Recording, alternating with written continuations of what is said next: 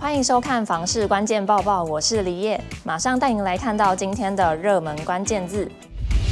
今天的热门关键字：买卖已转。还记得去年九月国内疫情趋缓，房市递延性买盘进入市场，交易量逐月提升吗？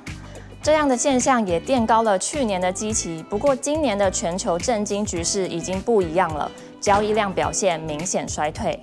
先来看六都十一月交易量，跟去年十一月相比，年减百分之二十八点五。其中台北市年减百分之二十六点三，新北市年减百分之四十点四，桃园市年减百分之十五点九，台中市年减百分之十，台南市年减百分之二十七点七，高雄市年减百分之四十二点六。六都大幅量缩，除了桃园市、台中市表现相对稳定外，其余四都量缩幅度都超过两成，新北市、高雄市更是减少超过四成最多。刚刚说的是十一月这一个月的表现，那我们把范围扩大，来看看一到十一月的交易量表现。一到十一月，六都买卖移转栋数比去年同期年减百分之七，其中台北市年减百分之五点五，新北市年减百分之十，桃园市年减百分之四点三，台中市年增百分之三点四，台南市年减百分之十二点四，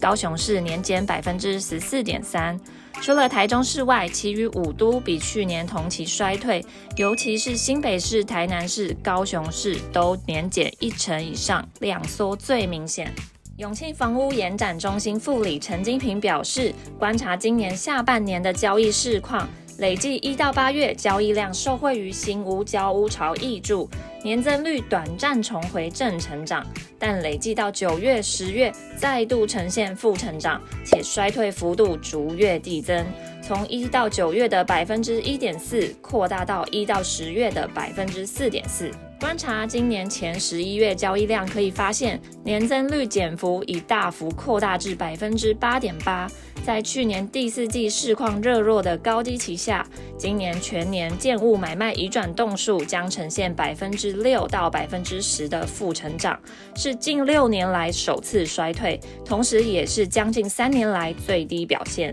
陈金平指出，因各种因素冲击民众对于经济前景的信心，国内消费者信心也创下金融海啸以来新低纪录。再加上国内三度升息，房贷负担更为吃重，都让近期房市观望气氛更为浓厚，也改变民众对于房市的预期。就算有购屋需求，也将更为保守出价，缓步进场。今天的精选新闻来看到，有预售案，明明房子还没有盖好，却要求住户先交屋，这是怎么回事呢？原因是建商不想要吸收土地增值税的成本，因此要求住户们在今年底前交屋，后续会继续施工，让他们能够顺利在农历年前入住。然而，这样的要求也让买家担忧，如果先交屋，可能会发生烂尾楼的现象。大多网友都认为要拒绝交屋，认为交屋代表你已经是验屋没问题了，后续维修要看建商良心。也有人说交屋银行就可以拨款了，认为这样没有保障。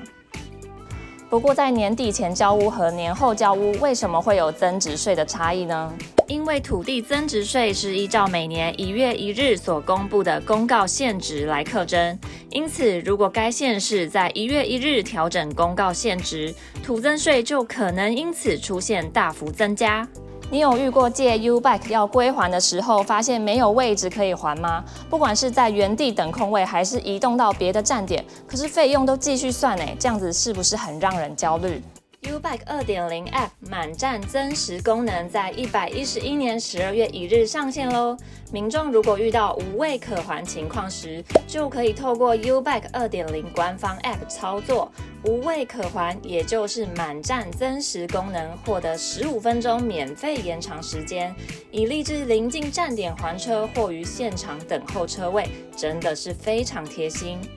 再来看到屏东有一栋透天厝被两种不同的宗教建筑物包夹，一起来看看这有趣的情况。屏东这栋透天厝，左边是台湾民间信仰宫庙屏东北极殿，右边则是基督教和平教会，让拍下这张照片的网友不禁笑说：“不晓得这户人家的宗教信仰是什么呢？”今天的买房卖房，我想问，有网友问：如果屋主住十楼，但他去顶楼轻生，这样子十楼算是凶宅吗？有网友解答：凶宅认定有两点。一是求死行为之处，二是陈尸之处。不过这两个只针对专有部分，而公有部分没有凶宅认定，所以这个案例来说，十楼不算凶宅。以上就是今天的房市关键报报。如果想看更多的相关资讯，记得点开资讯栏里面的链接，也别忘了在留言区留下你的想法。我们下次见。